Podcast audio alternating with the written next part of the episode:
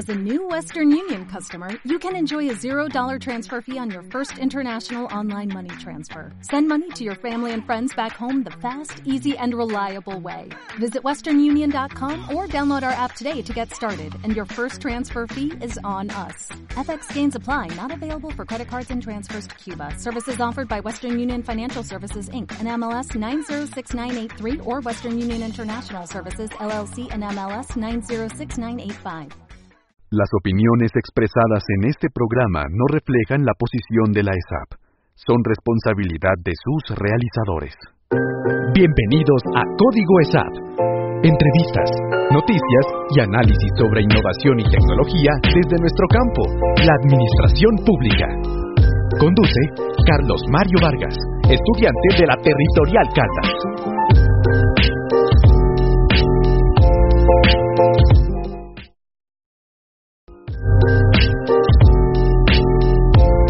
Buenas tardes queridos amigos, bienvenidos a Código ESAP, la franja tecnológica y de innovación de Radio ESAP, emisora de la Escuela Superior de Administración Pública. Les saluda Carlos Mario Vargas, estudiante de Administración Pública desde la Territorial Quindío.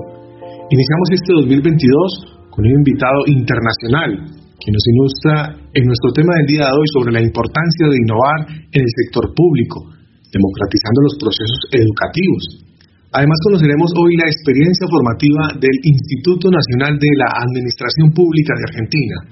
Para este programa hemos invitado muy cordialmente al doctor Mauro Emanuel Solano, director institucional del Instituto Nacional de la Administración Pública de Argentina, licenciado en Ciencia Política y Relaciones Internacionales, especialista en gestión y control de políticas públicas, ha cursado el máster en estudios latinoamericanos y doctorado en ciencia política.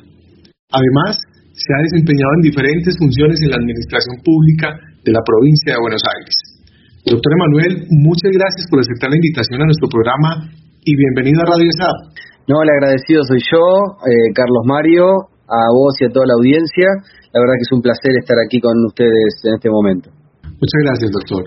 Doctor Mauro, para iniciar, es importante contextualizar a nuestros oyentes sobre el quehacer del Instituto Nacional de la Administración Pública. Cuéntenos cuál es la principal función del instituto allí en Argentina. El INAP es el Instituto Nacional de la Administración Pública, es órgano rector en materia de capacitación para toda la administración pública central y el sector público nacional. El papel que tiene el INAP como órgano rector implica una doble función.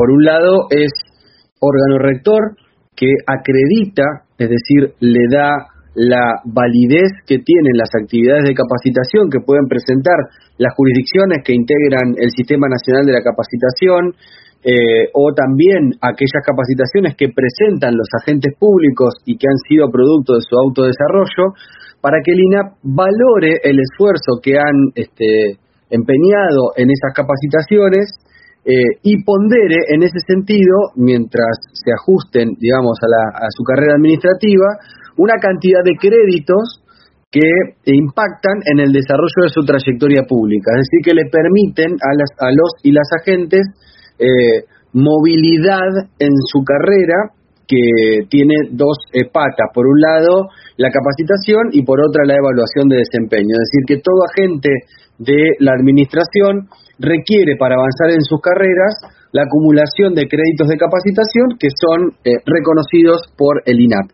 Y el segundo aspecto de su este, actividad como órgano rector de la capacitación es poner a disposición de todos los y las agentes del sector público nacional una propuesta formativa anual que como efector de la capacitación el INAP propone de manera transversal a todos los organismos del sector público nacional. Qué bueno esa parte de los créditos para, para los funcionarios públicos. Además allí eh, veo yo también aparece lo de los cursos, becas, créditos de capacitación. Hay, hay infinidad de, de, situaciones que tiene esta parte del INAP. Sí, em, para ser más este, concreto e ilustrativo, em, la movilidad en la carrera presenta una movilidad que tiene que ver con el grado, o sea, el nivel que tienen los agentes dentro de un determinado nivel, el corrimiento de grado y el corrimiento de tramo. Eso impacta en la movilidad horizontal y vertical de los agentes. Eh, y tal como está estructurada la carrera administrativa para el sector público nacional en la Argentina, para la administración central, para hablar con propiedad, eh, se requieren para determinado tipo de promoción, como les decía hoy, una cantidad de créditos de capacitación determinados en la norma, con más eh, una determinada calificación de desempeño. Las dos cuestiones vinculadas permiten esa movilidad. Entonces, ¿qué alternativas brinda la Administración para que sus agentes puedan efectivamente eh, desarrollar sus trayectorias públicas? en base a sus intereses, pero también en aquellos intereses que tienen que ver con eh, las políticas públicas sectoriales que cada organismo eh, implementa y administra. Bueno, como bien decías, por un lado, nuestra oferta transversal de capacitación es una alternativa, pero luego también existen otros mecanismos eh, y caminos que los agentes pueden tomar. Una es la capacitación que las propias jurisdicciones les ofrecen y otra es la generada por autodesarrollo, es decir, el agente que solicita de repente una beca, hay un instrumento que se llama Fondo Permanente de Recalificación Laboral, es el FOPECAP, que es un ámbito paritario que integramos el Estado y las asociaciones gremiales, que lo que hace también es brindar becas individuales de estudio o una cantidad de vacantes en determinados proyectos de capacitación, eh, cuyos efectores son universidades nacionales eh, y que luego también sirven al propósito de eh, la movilidad en la carrera para los agentes de la administración. Con lo cual, digamos, así como el sistema estructura en la posibilidad de carrera de los agentes la necesidad de contar con créditos de capacitación, también la administración a través del INAP o a través del FOPECAP o de las propias jurisdicciones le da a los agentes las herramientas para que puedan alcanzar esos créditos. Estás escuchando Código ESAP. Bueno, importantísimo ese, ese plan de capacitación que tienen allí y, alrededor de, de, la perspectiva que se tiene con Colombia, aquí está la función pública en donde se forman también estos funcionarios eh, administrativos. ¿Cuáles son las áreas temáticas y cómo se, se decidieron esos ejes de capacitación? En la que tiene que ver con la propuesta formativa del INAP, que de hecho la pueden encontrar quienes quieran eh, tener más información en nuestro portal de capacitación que es capacitación.inap.gov.ar. Ahí pueden entrar y ver toda la oferta transversal, todo lo que son los cursos que dicta el INAP, eh, los programas que tenemos para organizar esos cursos, también bueno la parte de beneficios y becas como decíamos recién, y todo el apartado de, el FOPECAP, que son estas otras alternativas de capacitación a través de universidades nacionales que te comentaba.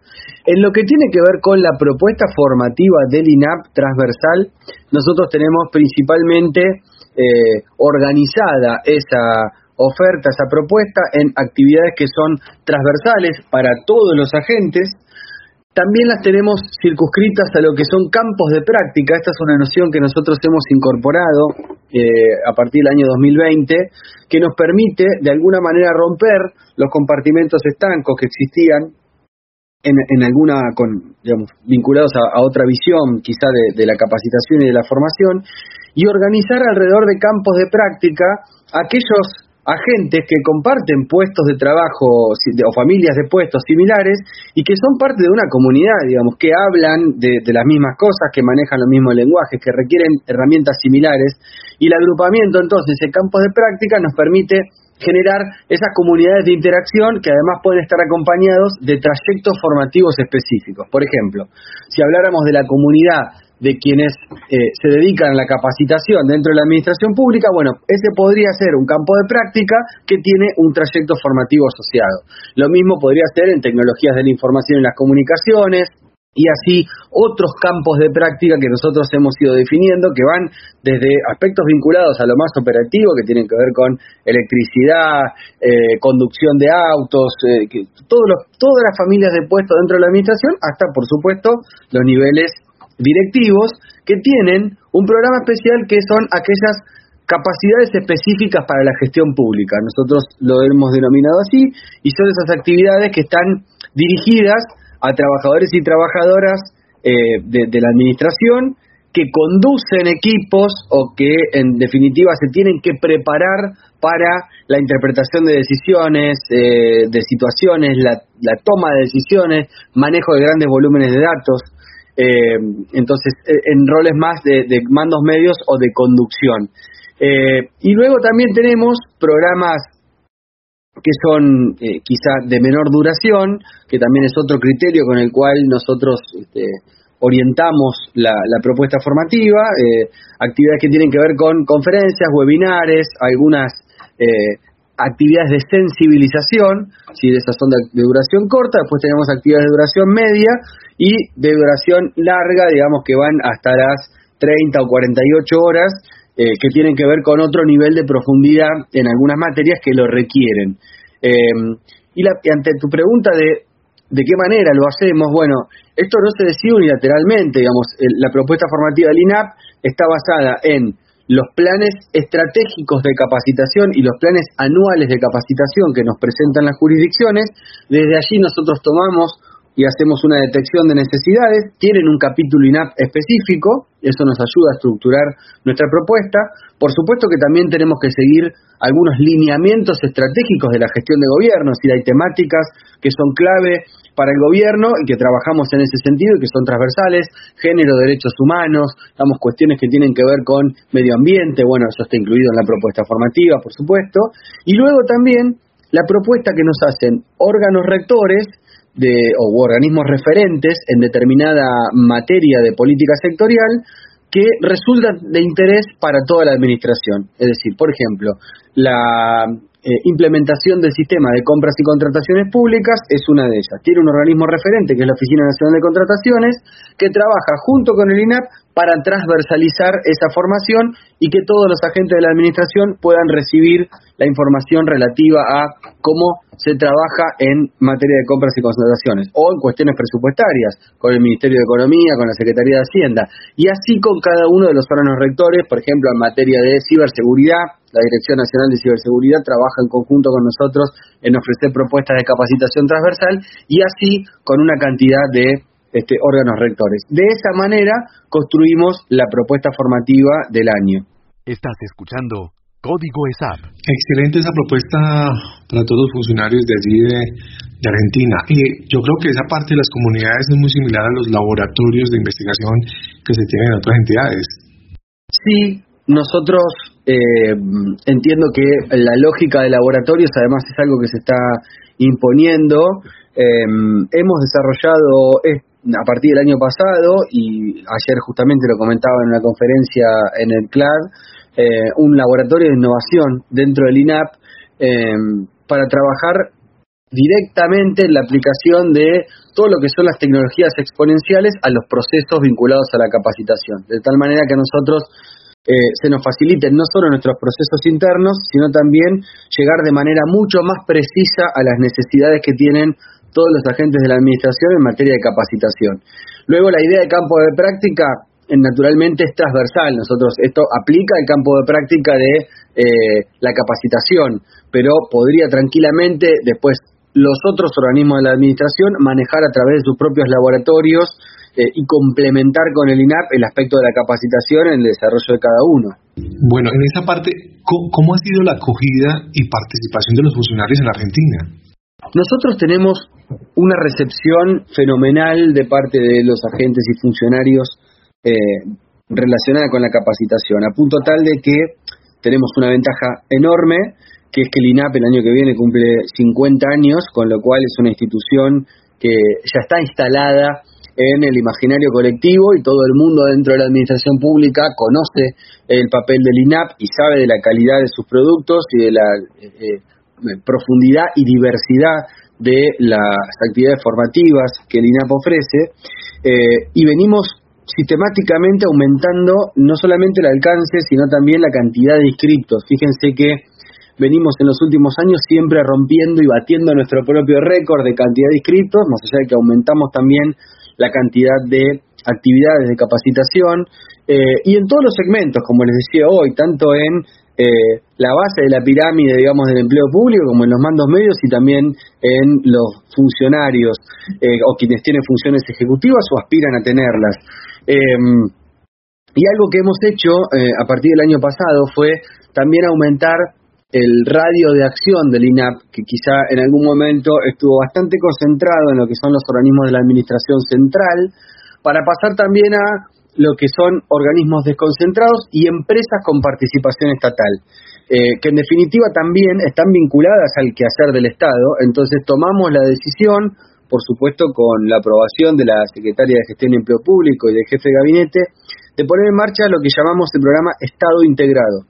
Es decir, un programa de capacitación que nos permite asimilar a los valores y aquellas estrategias que, como te decía hoy, deben ser transversales para el quehacer estatal, algunos que en otras épocas no estuvieron en el, eh, punto de llegada del INAP en cuanto a actividades de capacitación. Y de esa manera hemos incorporado a los empleados y empleadas de eh, organismos desconcentrados, descentralizados, eh, empresas con participación estatal, de manera de poder integrarlos a todos en una noción de lo que es el trabajo estatal y la importancia del Estado en la implementación de eh, soluciones y servicios a la ciudadanía. Importantísima esa parte que, que, se describe ahí es que no solamente los funcionarios, también caben ahí todos los que quieran ingresar a esa parte y, formarse, ¿no? Absolutamente. Eh, el INAP no tiene dedicación exclusiva para funcionarios, sino que nosotros abarcamos la capacitación y la formación de todos los agentes públicos del Estado Nacional, como te decía hoy, ampliándolo a partir del año pasado a todo el sector público, incluso empresas con participación estatal. Eh, esto va desde el que ingresa a la administración, que tiene que hacer la inducción, que también implica una actividad de capacitación específica, como así también aquellos que eh, quieren aspirar a funciones ejecutivas y que, quieren incorporar herramientas vinculadas con la conducción de equipos y demás, con lo cual eh, los acompañamos a lo largo de toda su trayectoria pública eh, y que además requiere, como te decía hoy, tanto la capacitación como la evaluación de desempeño como las dos herramientas para poder avanzar en sus carreras. Estás escuchando Código ESAP. Bueno, muy bien. Eh, doctor Mauro, la situación actual en materia de salud pública nos ha cambiado todos nuestros hábitos. Si bien eh, hemos visto que esta pandemia nos ha cambiado definitivamente en toda la concepción de, la presentación y las capacitaciones, ¿cómo se ha replanteado la metodología de formación ahora en la virtualidad? Bueno, eh, para nosotros fue un desafío enorme, incluso intuyo que para nos ha pasado a todas las escuelas e institutos lo mismo en, en toda en todo el mundo y es lo que hemos intercambiado incluso en, el marco del clan con, con, los colegas.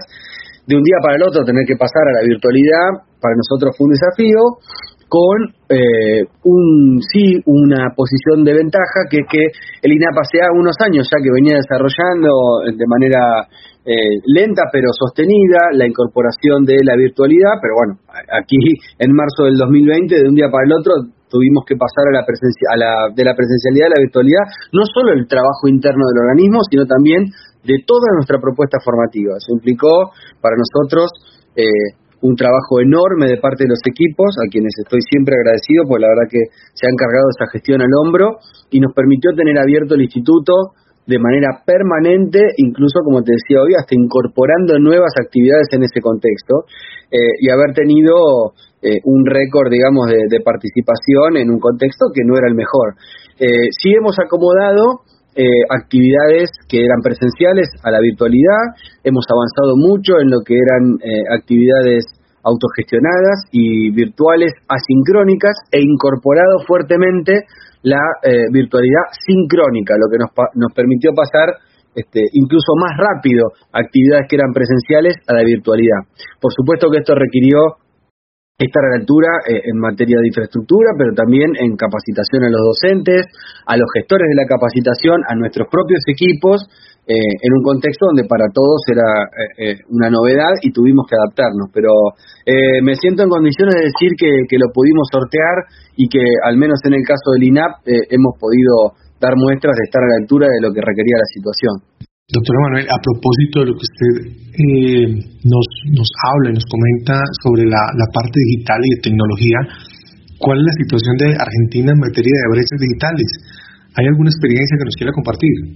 La Argentina es un país que eh, tiene como característica eh, una gran extensión. Ustedes lo saben, digamos, tenemos una, un, territorio muy vasto y, con además este, muchas diferencias en términos geográficos, es decir, tenemos desde la llanura hasta la montaña, pasando por los climas más cálidos hasta la Patagonia, que es eh, uno de los puntos más australes, este, con lo cual eso implica un desafío en términos de eh, conectividad. Se ha trabajado muchísimo durante años, eh, la Argentina hoy tiene un nivel de conectividad eh, aceptable y yo te diría que de, medio alto.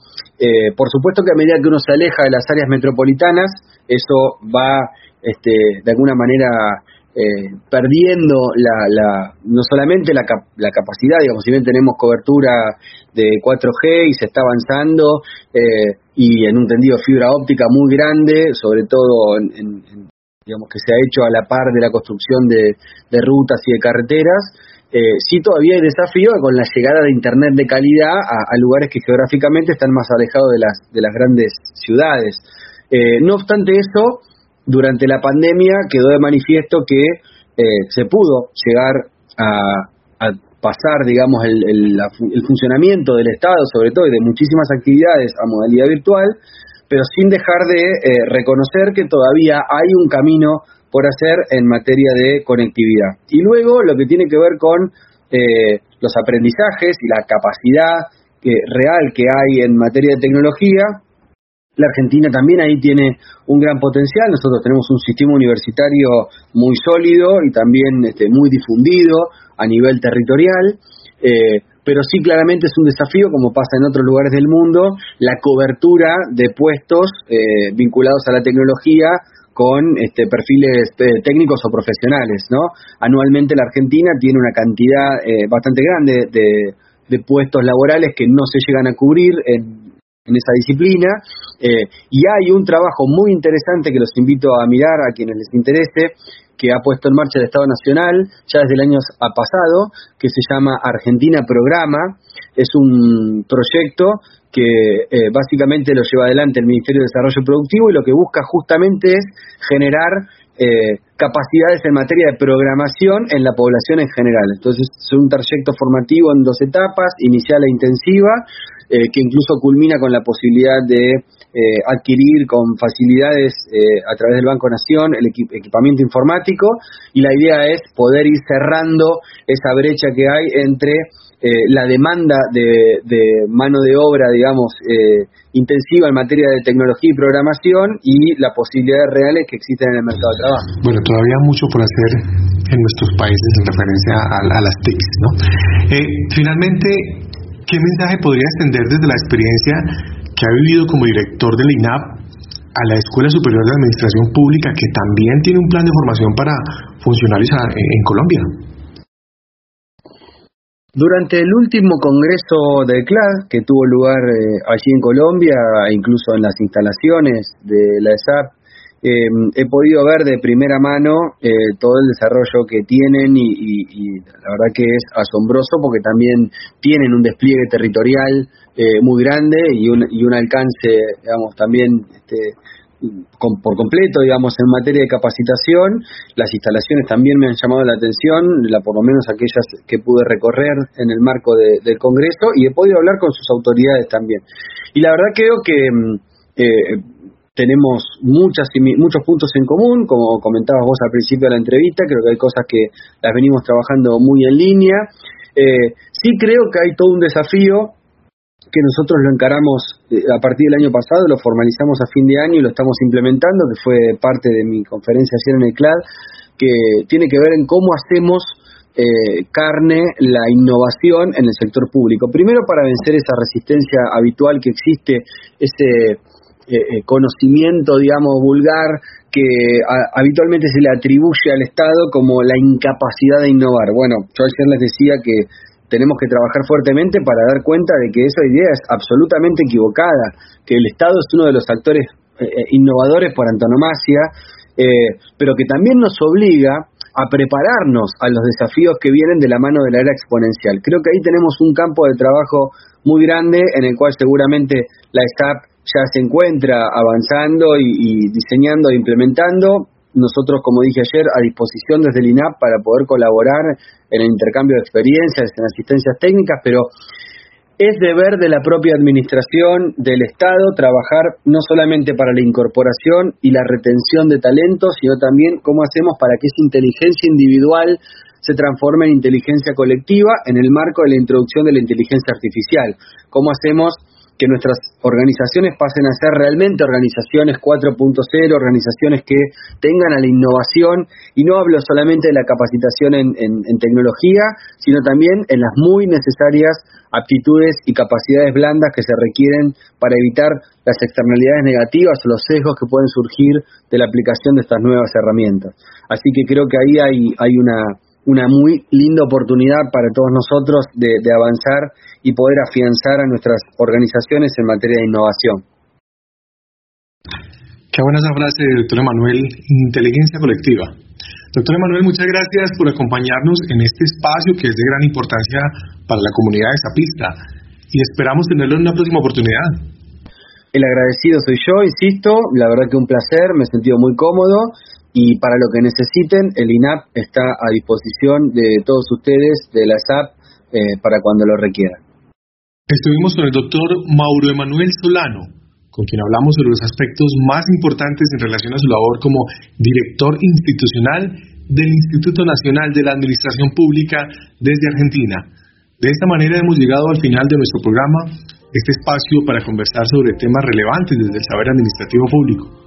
Los invitamos a seguir conectados con nuestra programación y a seguirnos en nuestras redes sociales.